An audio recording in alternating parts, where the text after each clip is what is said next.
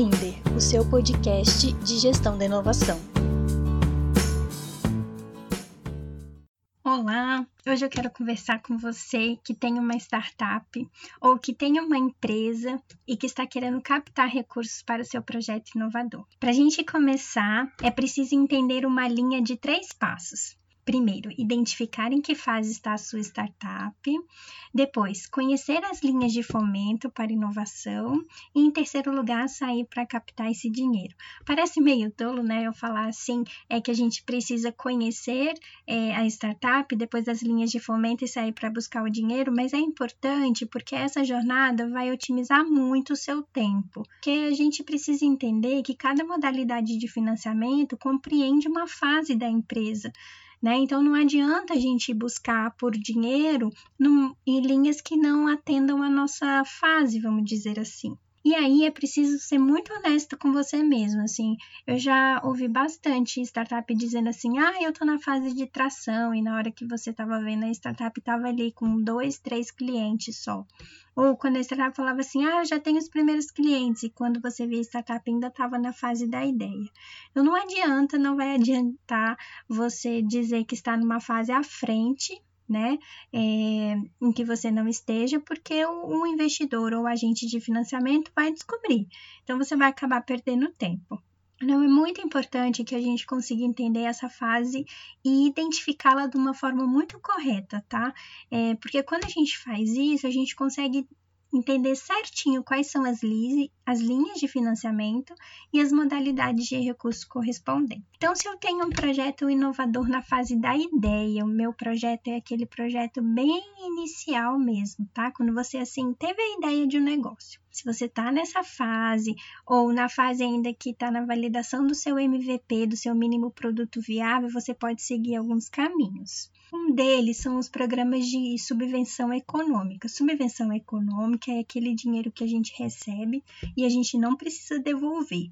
Tá? Ele é justamente para a gente investir em inovação e aí o Estado acaba assumindo o risco junto com a gente se essa inovação der certo ou não.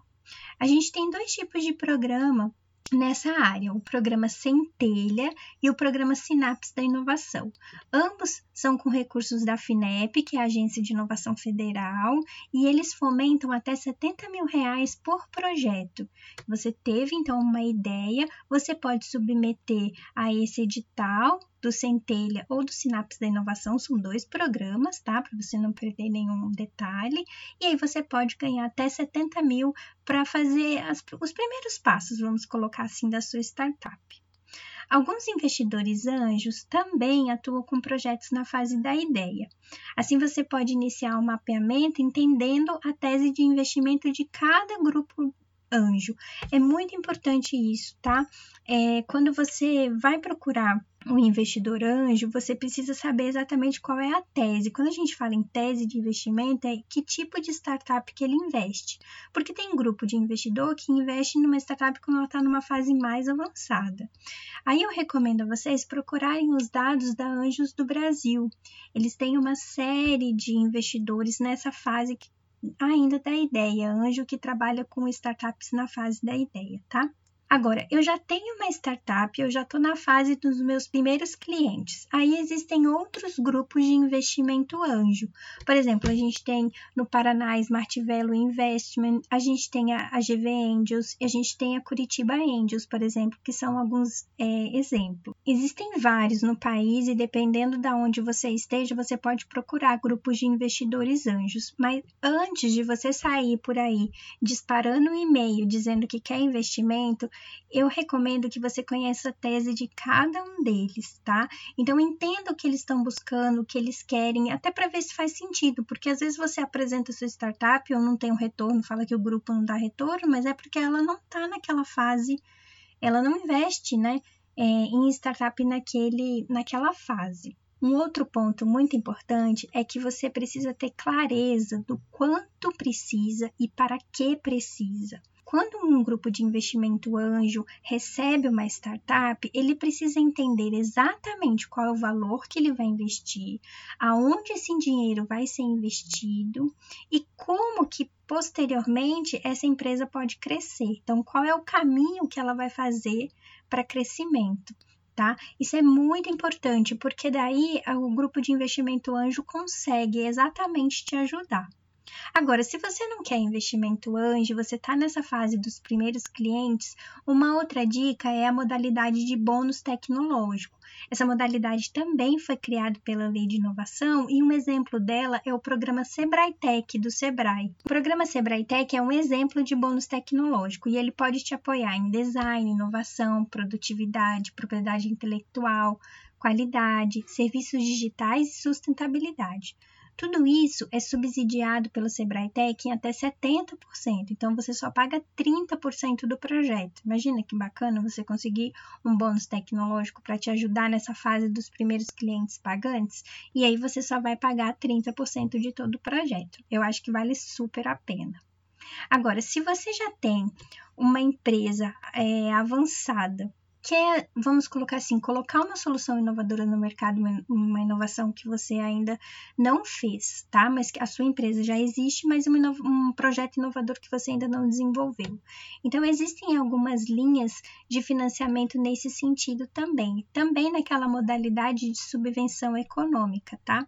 A FINEP, que é a agência de inovação, ela lança essas linhas é, de forma periódica. Por exemplo, esse ano a gente já teve algumas linhas de tecnologias voltadas à Covid, a gente já teve editais de tecnologias 4.0, materiais avançados, tecnologias assistivas, ou seja, você precisa entender em que fase você está, é, vamos dizer assim, organizar o teu projeto, saber qual que é a área que ele vai atuar e ver se aquele edital que a FINEP está lançando vai te ajudar ou não a captar esse recurso para inovação. Lembrando que os editais da FINEP de subvenção econômica são aqueles em que você não precisa devolver o dinheiro, tá? O Estado divide o risco com você da inovação. Aí você me pergunta assim: nossa, Tati, onde eu fico sabendo onde tem esses editais? E aí eu te digo, a gente tem um mapeamento muito bacana desses editais no LinkedIn. Eu vou deixar para vocês o link, tá? Para vocês é, acompanharem, se quiserem seguir a gente por lá. Então, todo edital, seja de inovação aberta para startups, ou seja, editais de fomento para captação de recursos, a gente publica lá na nossa página. Agora, se você também está nessa fase, já tem uma empresa, quer desenvolver projetos inovadores, ou já tem uma empresa um pouco mais consolidada e precisa de mais recursos, você pode procurar grupos maiores de investimento. Maiores que eu digo no sentido dos cheques que eles investem, tá? Eles investem mais recursos. Então, a gente tem, por exemplo, a G2 Capital, a Incide e a Bolsa Novos Investimentos. Tá? Esses grupos, por exemplo, é, eles apoiam empresas que precisam de cheques maiores, que aí maiores quando eu falo um milhão, dois milhões, tá? Para conseguir avançar no seu modelo de negócio. Ah, uma outra dica bem bacana, não sei se você conhece, eu estou falando aqui de Londrina, né? E aí, se você está aqui em Londrina também, é a isenção fiscal, ou seja, você não precisa pagar um imposto, por exemplo, e com o dinheiro desse imposto que você não vai pagar, você pode investir em inovação.